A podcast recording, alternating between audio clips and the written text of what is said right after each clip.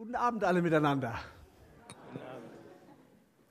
Ich freue mich sehr, jetzt ist nichts mehr hinter mir, ich freue mich sehr, dass ich heute Abend mit Ihnen zusammen Gottesdienst feiern darf. Einen ganz anderen Gottesdienst feiern darf, als es normalerweise der Fall ist, wenn ich als Landesbischof in eine Gemeinde komme und dann normalerweise die Liturgie, die bei uns üblich ist, feiere. Aber auch in unserer Landeskirche haben wir ganz unterschiedliche Formen, Gottesdienst zu feiern. Ich bin dankbar, dass ich jetzt heute bei Ihnen in der Elia-Gemeinde sein darf, eine Gemeinde, von der ich schon viel gehört habe. Äh, und äh, erst heute Abend habe ich das begriffen, dass wir tatsächlich schon mal unter einem Dach ein Jahr lang zusammen gelebt haben äh, und habe mich darüber gefreut, welche alten Verbindungen es sind, die mich am Ende hierher geführt haben.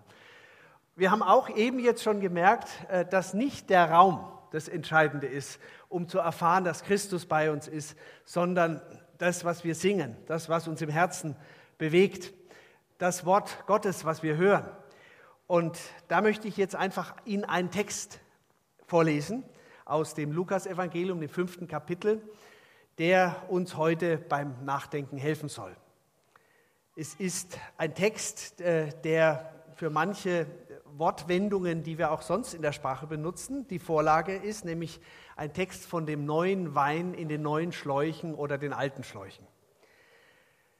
Die Leute aber sprachen zu Jesus, die Jünger des Johannes fasten oft und beten viel, ebenso die Jünger der Pharisäer, aber deine Jünger essen und trinken. Jesus sprach aber zu ihnen, ihr könnt die Hochzeitsgäste nicht fasten lassen, solange der Bräutigam bei ihnen ist. Es wird aber die Zeit kommen, dass der Bräutigam von ihnen genommen wird. Dann werden sie fasten in jenen Tagen. Und er sagte zu ihnen ein Gleichnis. Niemand reißt einen Lappen von einem neuen Kleid und flickt ihn auf ein altes Kleid. Sonst zerreißt man das neue und der Lappen vom neuen passt nicht auf das alte. Und niemand füllt neuen Wein in alte Schläuche sonst zerreißt der neue Wein die Schläuche und wird verschüttet und die Schläuche verderben. Sondern neuen Wein soll man in neue Schläuche füllen. Und niemand, der vom alten Wein trinkt, will neuen, denn er spricht, der alte ist milder. Liebe Elia-Gemeinde, das ist ein sehr einprägsames Bild, das uns Jesus da in seinem Gleichnis vor Augen führt. Die Vorstellung, man würde aus einem neuen Kleid ein Stück herausreißen und es auf ein altes Kleid flicken, ist geradezu absurd. So absurd, dass es schon wieder als Vorbild für den neuesten Trend in der Designermode gelten könnte, die ja auch Löcher in Blue-Jeans schneidet, um sie dann umso teurer verkaufen zu können. Aber, so sagt Jesus, man murkst nicht rum, indem man ein neues Kleid zerschneidet und das Alte und auf das Alte flickt und am Ende beide damit ruiniert. Genauso ist es bei dem Wein in den Schläuchen. Wenn man neuen Wein in alte Schläuche füllt, ruiniert man die alten Schläuche, weil beides einfach nicht zusammenpasst. Neuer Wein gehört eben auch in neue Schläuche. Bemerkenswerterweise wertet Jesus den alten Wein nicht ab. Die, die vom alten Wein trinken, schätzen ihn. Man schmeckt den guten alten Wein förmlich im Gaumen, wenn es dann heißt, der alte Wein ist milder. Wenn ich heute bei Ihnen in der Elia-Gemeinde sein darf, dann kann ich gar nicht anders, als sofort an Gottesdienst, an Liturgie, an Gemeindeformen zu denken, an all das zu denken, was es in unserer Kirche an Aufbrüchen gibt, die die Kraft des Evangeliums in der heutigen Zeit neu zur Geltung bringen wollen. Und es ist schwer für mich als Landesbischof unserer Kirche nicht sofort an unsere Synode, unsere Landessynode letztes Jahr zu denken, in Nürnberg, in der wir genau darüber nachgedacht haben, wie diese Kraft im Gottesdienst, in den Herzen, in der Seele spürbar werden kann. Wir haben über die liturgischen Flickenteppiche geredet und darüber geredet, so haben einige gesagt, wie die alte Liturgie verhunzt werden kann, dadurch, dass jeder nach Gusto seine eigene Version davon entwickelt. Und wir haben von den Liturgiefachleuten gehört, dass es besser ist, Neues und Altes nicht einfach zu vermischen, sondern beides zu pflegen. Die alte Liturgie, die manchen heute fremd geworden ist, aber für andere gerade wegen ihrer Fremdheit anziehend wirkt. Gerade die Kirchenfernen, so sagen die empirischen Studien, erwarten, wenn sie dann mal tatsächlich in den Gottesdienst gehen, die alte Liturgie. Mich hat das überrascht. Ich dachte, es ist genau andersrum. Die neuen Formen, so sagen die Wissenschaftler, die das untersucht haben jedenfalls, die werden nicht von den Kirchenfernen gewünscht, sondern von den sogenannten Hochverbundenen. Die wollen mal was anderes, die eigentlich die alte Liturgie kennen. Es scheint also viel Sinn zu machen, den alten, milden Wein auch zu pflegen. Diese alte Liturgie mit den Worten des Bußbekenntnisses, der Vergebungsbitte, des Credo und all der anderen gewachsenen Texte, die so viele Menschen vor uns auch schon mitgesprochen haben. Die alten Lieder zu singen, die unzähligen Menschen vor uns auch schon das Herz geöffnet und sie froh gemacht haben. Und es scheint ebenso viel Sinn zu machen, daneben sozusagen als zweite Spur, und ich erlebe diesen Gottesdienst so, neue Gottesdienstformen auszuprobieren. Und auch diese Formen zu pflegen, weiterzuentwickeln, Formen, die Kinder, die Jugendliche, die Familien, aber auch Menschen aller anderen Altersgruppen besonders ansprechen und den Geist Gottes spüren lassen. Denn das ist doch am Ende das Entscheidende. Egal woher wir kommen, egal wo wir Gottesdienst feiern, dass wir Gottes Geist spüren. Dass wir diese Freude im Herzen spüren, dass Gott jeden und jede einzelne von uns in seiner Hand hält dass wir diese tiefe Freiheit spüren, die Paul Gerhard, dieser alte Liederdichter, im ersten Vers eines Liedes zum Ausdruck gebracht hat, das jedenfalls mein absolutes Lieblingslied von den Liedern in unserem alten Gesangbuch äh, nach wie vor ist. Ist Gott für mich, so trete gleich alles wider mich. So oft ich ruf und bete, weicht alles hinter sich habe ich das Haupt zum Freunde und bin geliebt bei Gott. Was kann mir tun der Feinde und Widersacher Rott?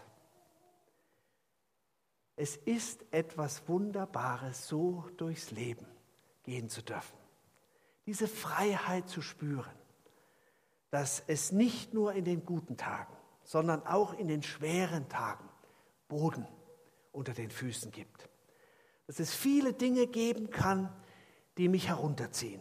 Krankheit, Streit in der Familie, keine Perspektive in der Arbeit oder auch die fürchterliche Gewalt, die an so vielen Orten der Welt so viel zerstört und der gegenüber wir uns so ohnmächtig fühlen. Zu sehen, dass es das alles gibt, was mich herunterzieht. Aber zu wissen, dass es mich trotzdem nicht zerstören kann weil es einen gibt, der mich jeden Tag begleitet, der sein großes Ja zu mir gesprochen hat. Kein Urteil mich erschrecket, kein Unheil mich betrübt, weil mich mit Flügeln decket mein Heiland, der mich liebt. So dichtet Paul Gerhard. Das ist das Entscheidende, dass die alten oder die neuen Schläuche diese Botschaft transportieren dass sie im Dienste des Weinstocks stehen, dessen Reben wir alle miteinander sind. Weder die alten noch die neuen Schläuche sind ein Selbstzweck. Was drin ist, ist entscheidend. Es muss guter Wein sein, ob alter oder neuer. Worauf es ankommt, das steckt nun eben auch in den Worten, die dem Gleichnis vorangehen. Die Leute sagen zu Jesus, die Jünger des Johannes die fasten oft und beten viel. Und ebenso die Jünger der Pharisäer. Aber deine Jünger essen und trinken. Die Leute denken, wer Gott nahe ist, der fastet. Jesus antwortet etwas Bemerkenswertes. Ihr könnt die Hochzeitsgäste nicht fasten lassen, solange der Bräutigam bei ihnen ist. Es wird aber die Zeit kommen, dass der Bräutigam von ihnen genommen wird, dann werden sie fasten in jenen Tagen. Fasten ist etwas, so sind diese Worte zu deuten, für die Zeiten, in denen Jesus weg ist. Im Kirchenjahr haben wir eine eigene Zeit dafür, in der Passionszeit, in der wir das Leiden Jesu bedenken. Ist es, als ob Jesu Macht zerronnen ist, zur Ohnmacht geworden ist. Dann ist Jesus auferstanden und hat etwas ganz Wunderbares gesagt. Und siehe, ich bin bei euch alle Tage bis an der Weltende. Mit diesen Worten endet das Matthäusevangelium. Es ist wie ein Vermächtnis. Die Zeit des Fastens ist vorbei. Die Zeit des Feierns ist angebrochen. Ihr könnt die Hochzeitsgäste nicht fasten lassen, solange der Bräutigam bei ihnen ist. Und jetzt wisst ihr, dass der Bräutigam bei euch ist alle Tage bis an der Weltende. Also feiert, lasst eurer Freude freien Lauf. Wenn ihr in euren Gottesdiensten zusammenkommt, dann feiert von ganzem Herzen, dass euer Leben jetzt auf einem Grund steht, den keiner mehr zerstören kann. Es ist egal, ob ihr alte Schläuche nehmt oder neue Schläuche nehmt. Aber lasst den Wein des Glaubens, der Liebe und der Hoffnung durchfließen. Lasst ihn überfließen, dass alle davon kosten können. Lasst die Kleinen und die Großen davon kosten. Lasst die Armen und die Reichen davon schmecken. Lasst die Traurigen und die Frohen sich daran laben.